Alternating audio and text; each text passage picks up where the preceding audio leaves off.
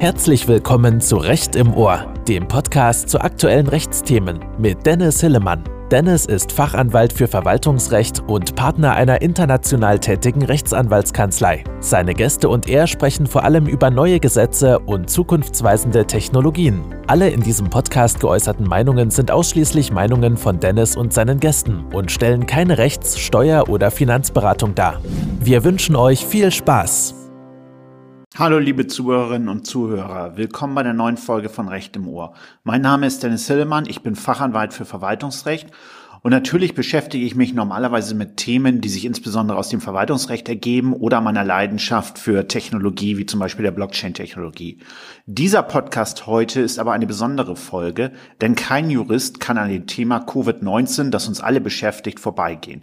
Ich möchte über einige wichtige Rechtsfragen in diesem Zusammenhang heute hier sprechen. Ganz wichtig dabei. Erstens, Heute ist der 5.3.2020, als ich das aufnehme. Das heißt, wenn ihr das später hört, können sich inzwischen eine neue Lage ergeben haben, die auch auf die Rechtsrahmen Auswirkungen hat.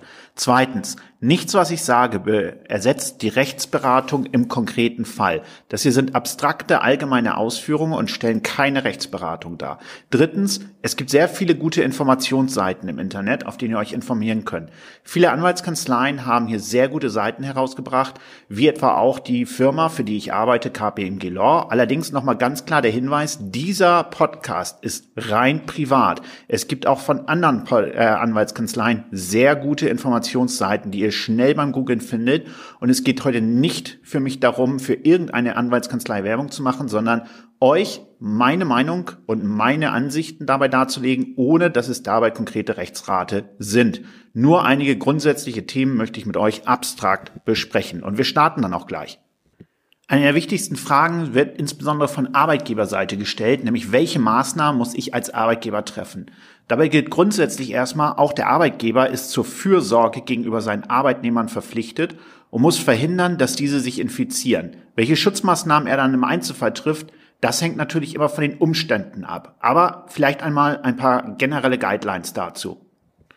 Auch ohne behördliche Quarantäneanweisung kann ein Arbeitgeber, Arbeitnehmer, die sich in besonders betroffenen Gebieten aufhalten oder aufgehalten haben oder mit Personen in Kontakt gekommen sind, die mit dem Coronavirus infiziert waren, anweisen, bezahlt im Homeoffice äh, zu arbeiten oder sogar von der Arbeit freizustellen. Schutz.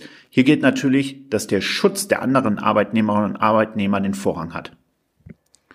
Was mache ich aber, wenn jetzt ein Arbeitnehmer anzeigt, dass er Corona infiziert sein könnte? Dann kann ich ihn als Arbeitgeber anweisen, entsprechend nach Hause zu gehen bzw. einen Arzt aufzusuchen. Weigert sich der Arbeitnehmer dann, kann ich ihn auch von der Arbeit freistellen. Der Arbeitgeber kann auch entsprechende Verhaltensweisen für die ganze Firma anordnen, wobei gegebenenfalls die Mitbestimmungsrechte des Betriebsrates zu berücksichtigen sind.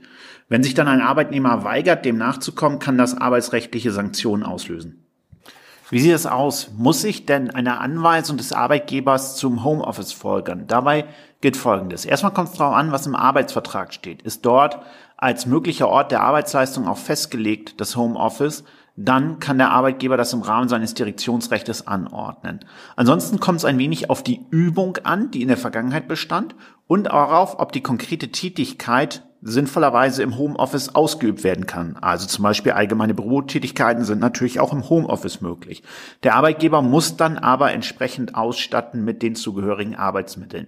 Ist die Arbeitsleistung dagegen nur am Arbeitsort zu erbringen oder gibt es aus, gibt es aus anderen Gründen keine Möglichkeit, das Homeoffice anzuordnen, etwa weil ein zu großer Eingriff in die persönliche Sphäre des Arbeitnehmers stattfindet, dann hat der Arbeitgeber in der Regel nur die Möglichkeit, die bezahlte Freistellung von der Arbeit entsprechend anzuordnen, äh, eben aus den Gründen, wie oben da, äh, wie zuvor dargestellt, dass es nämlich etwa eine Infektionsgefahr äh, besteht.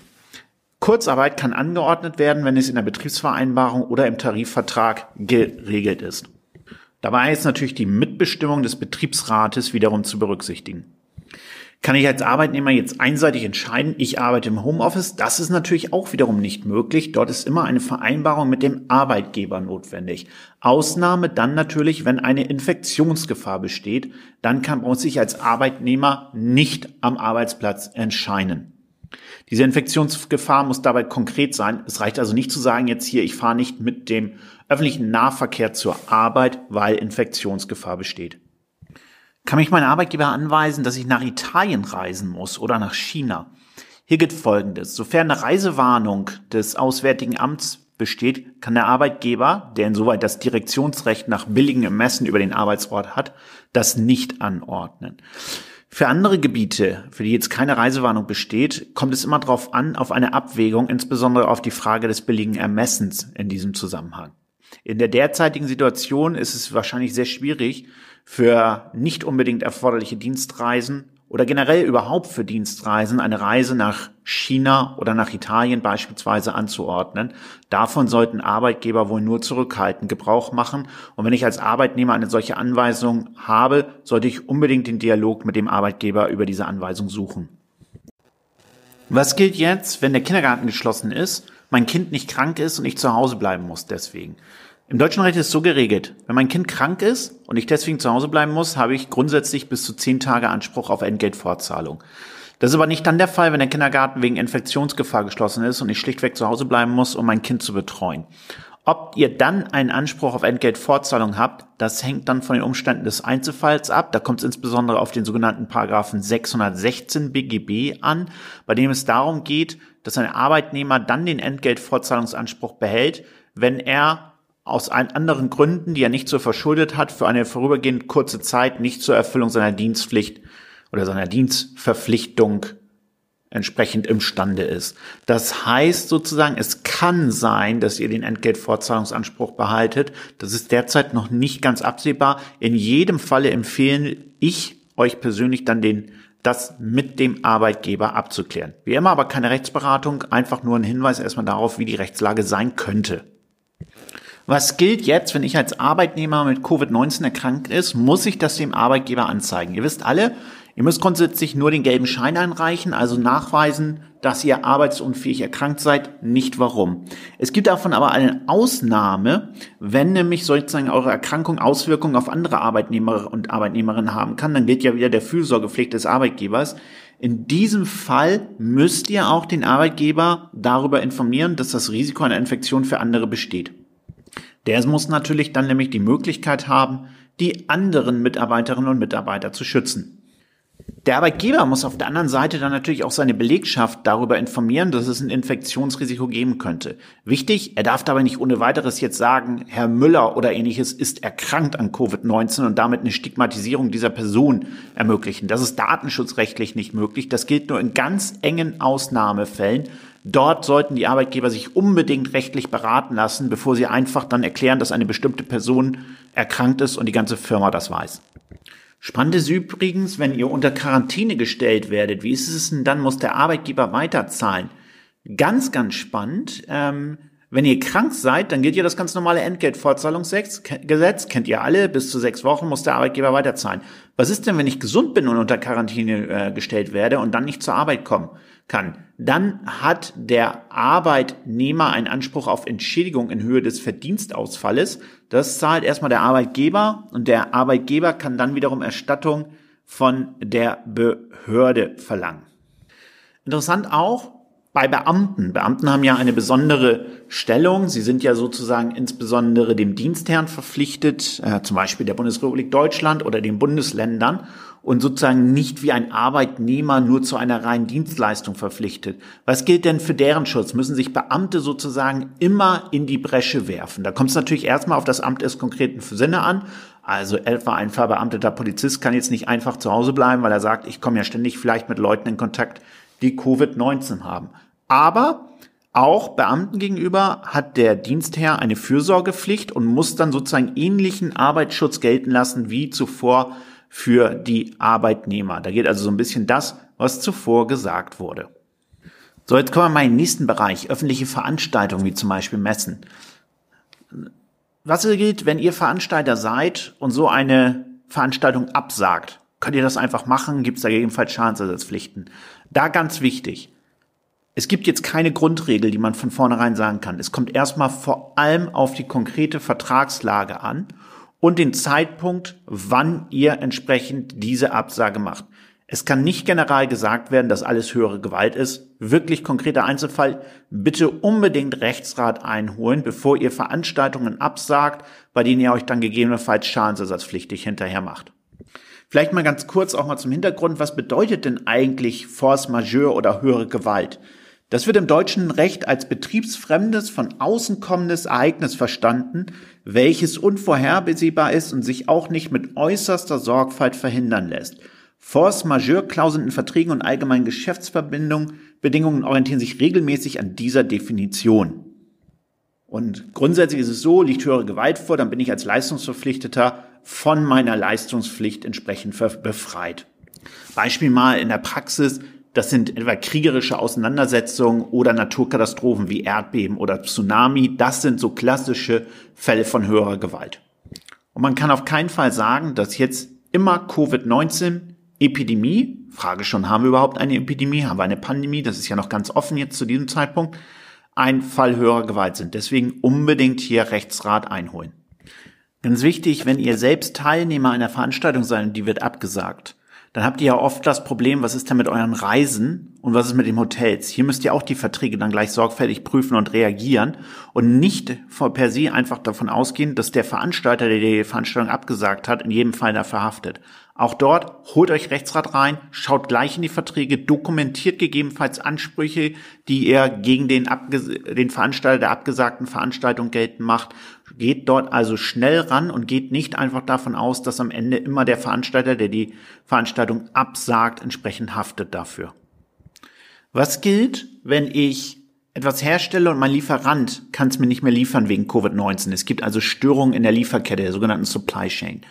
Auch hier gilt wieder erstmal, es kommt absolut auf die individuellen Verträge an, auf die allgemeinen Geschäftsbedingungen in diesen Verträgen und dann auch auf die Frage, welches Recht ist anwendbar. Ist etwa deutsches Recht anwendbar? Ist UN-Kaufrecht anwendbar? Da muss sozusagen sorgfältig und schnell geprüft werden.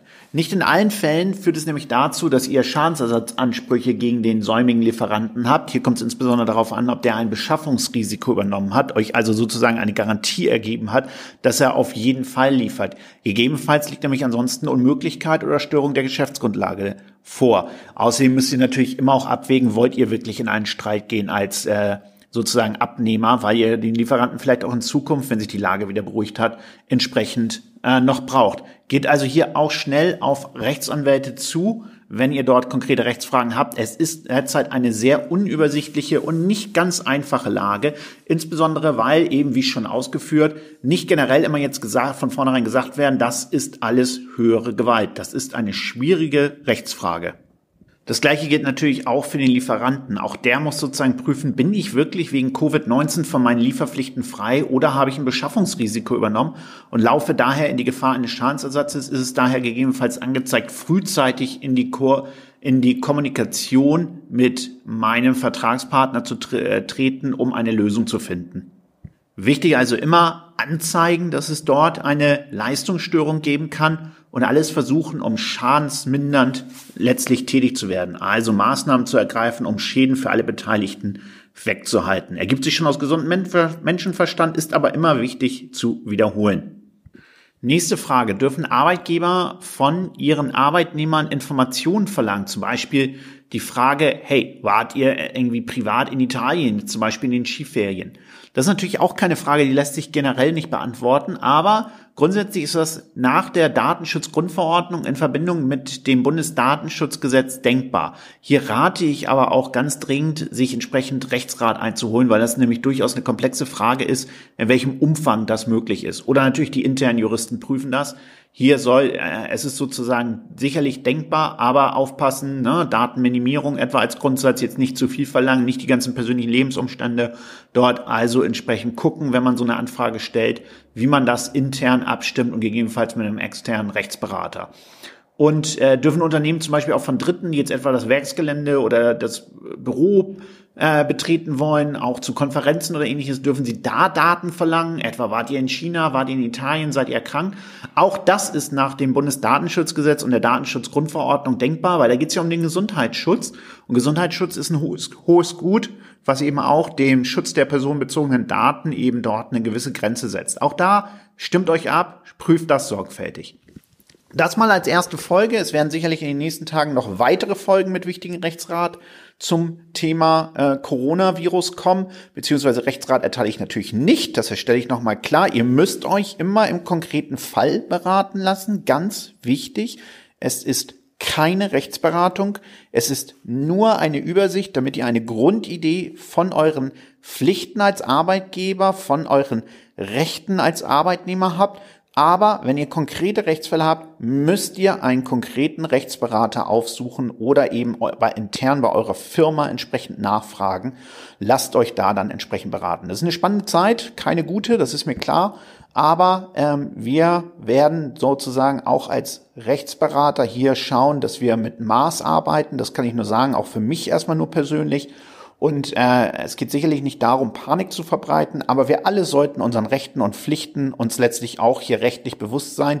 Das Recht ist nicht aufgehoben, nur weil es die Covid-19 mögliche Epidemie entsprechend gibt. Und deswegen sollten wir sozusagen auf das Recht auch alle ein Auge entsprechend haben. Das ist ein wichtiger Aspekt noch in diesem Zusammenhang.